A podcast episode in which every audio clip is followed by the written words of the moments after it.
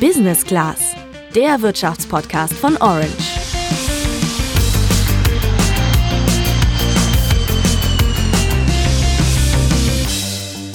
Würdest du mit sowas aus dem Amt fliegen, wenn du jetzt die 10 Euro einsteckst und du nimmst dafür keine Quittung?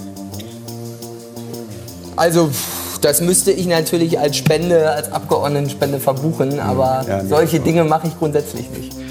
Also ganz ehrlich, dieser Ausschnitt aus der RBB-Sendung Shea Krömer vom vergangenen September fliegt Philipp Amthor gerade schon so ein bisschen um die Ohren. Zuwendung annehmen als Politiker, das geht nämlich für ihn scheinbar doch. Zumindest hat er einen Direktorenposten und fast 3000 Aktienoptionen bei einem US-amerikanischen Unternehmen erhalten und gleichzeitig im Bundeswirtschaftsministerium dafür ein gutes Wort eingelegt. Er hat also Lobbyarbeit betrieben. Seit der Fall Ende der vergangenen Woche bekannt geworden ist, wird wieder viel über Lobbyismus diskutiert.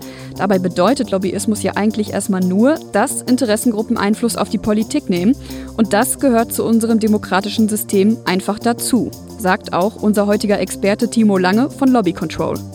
Und insofern äh, ist Lobbyismus verstanden als politische Interessenvertretung an sich erstmal nichts Verwerfliches. Aber es gibt natürlich Grauzonen und es gibt Probleme, wenn der Lobbyeinfluss zu groß wird, wenn er einseitig ist, wenn er intransparent ist und wenn problematische Lobbymethoden angewandt werden. Wo genau es in Deutschland Probleme mit dem Lobbyismus gibt, wie er funktioniert und wie groß der Einfluss von Lobbyisten denn nun eigentlich ist, das erklären wir dir jetzt im Podcast. Ich bin Sandra.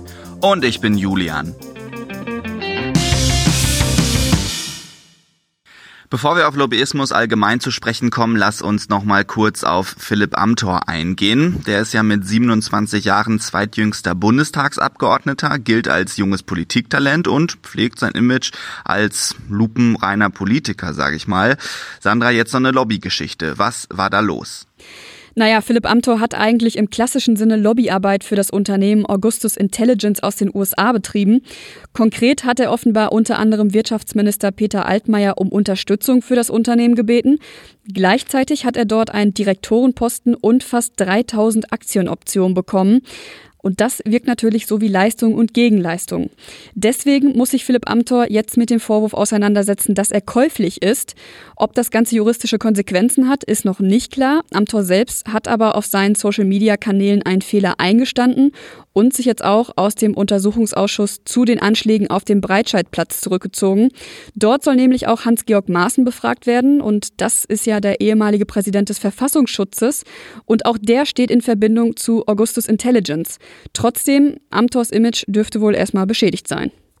Und ganz nebenbei dürfte auch das Image von Lobbyisten wieder gelitten haben. Die haben ja eh nicht gerade den besten Ruf hier. Dabei ist Lobbyismus an sich erstmal gar nichts Verwerfliches. Denn beim Lobbyismus geht es erstmal um nichts anderes, als dass Interessensgruppen wie Wirtschaftsverbände, Unternehmen, aber auch Nichtregierungsorganisationen, Sozialverbände oder Vereine politischen Entscheidungsträgern ihre Position darstellen möchten um sie im besten Fall davon zu überzeugen. Streng genommen ist das also für jeden von uns möglich, da jeder von uns ja Abgeordnete kontaktieren und mit denen schnacken kann. In der Realität läuft Lobbyismus aber oftmals über professionelle Interessensvertreter, die größtenteils bei Verbänden, aber auch bei Anwaltskanzleien, Beratungsagenturen oder Unternehmen tätig sind. Und wie das Ganze dann genau abläuft, das hat uns Timo Lange erzählt.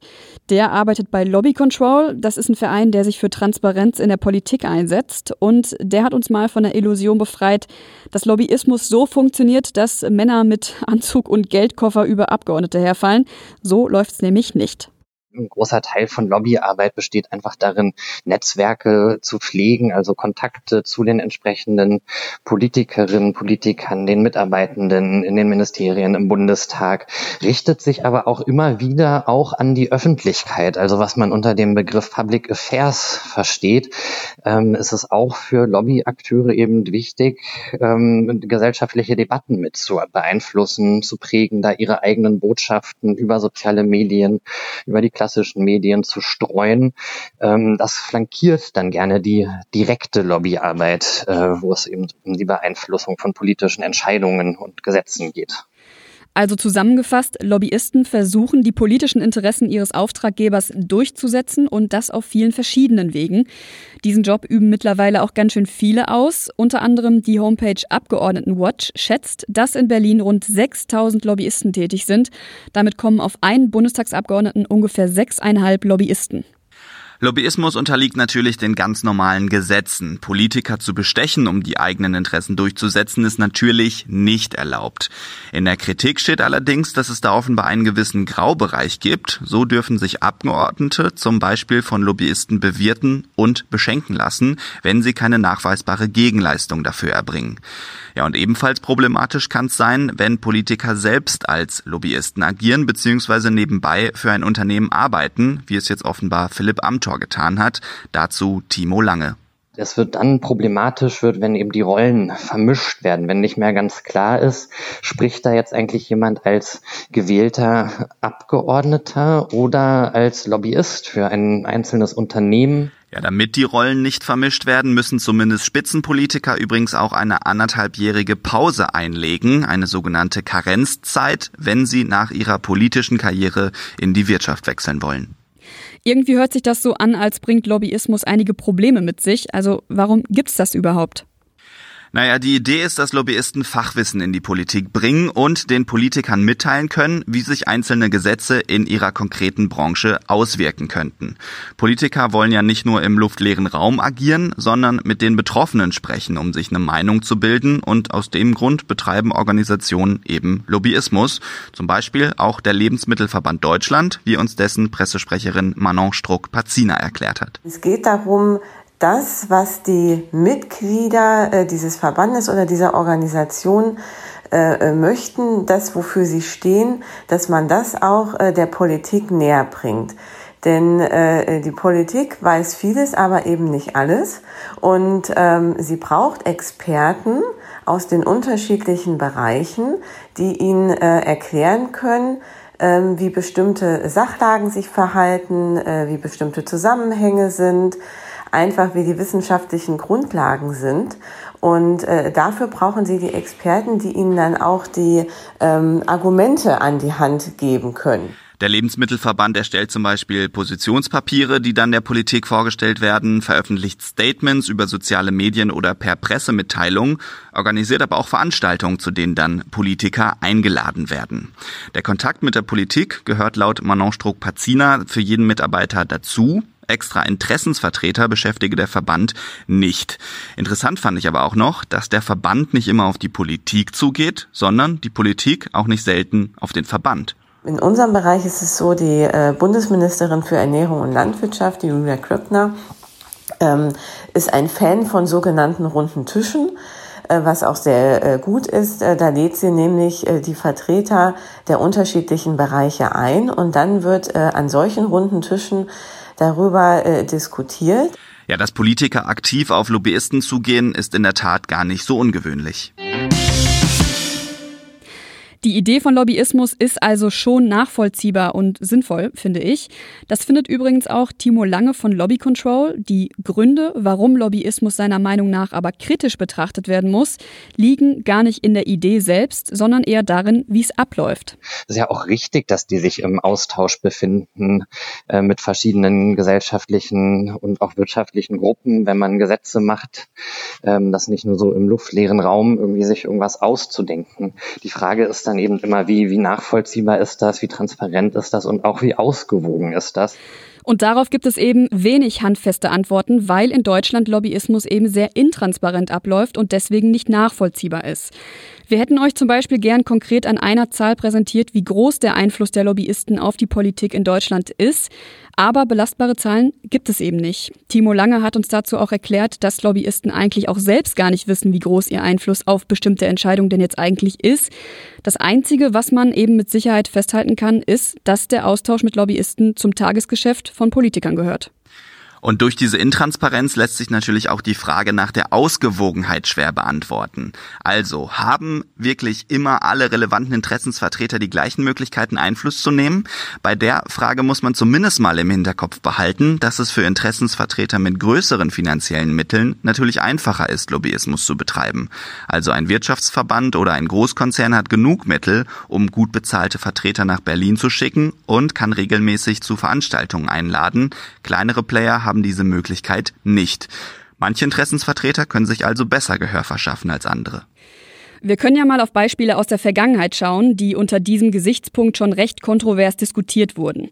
Auch die Lebensmittelindustrie stand da im Fokus, zum Beispiel als es darum ging, eine verbindliche Nährwertkennzeichnung in Form einer Ampel auf Lebensmittelverpackungen zu drucken, aber auch als die Einführung einer Zuckersteuer diskutiert wurde. Von beiden Ideen war die Lebensmittelindustrie nicht wirklich begeistert und beide Ideen kamen in dieser Form aber auch nicht durch also keine Zuckersteuer und statt Lebensmittelampel nur der Nutri-Score, der aber nicht verbindlich ist.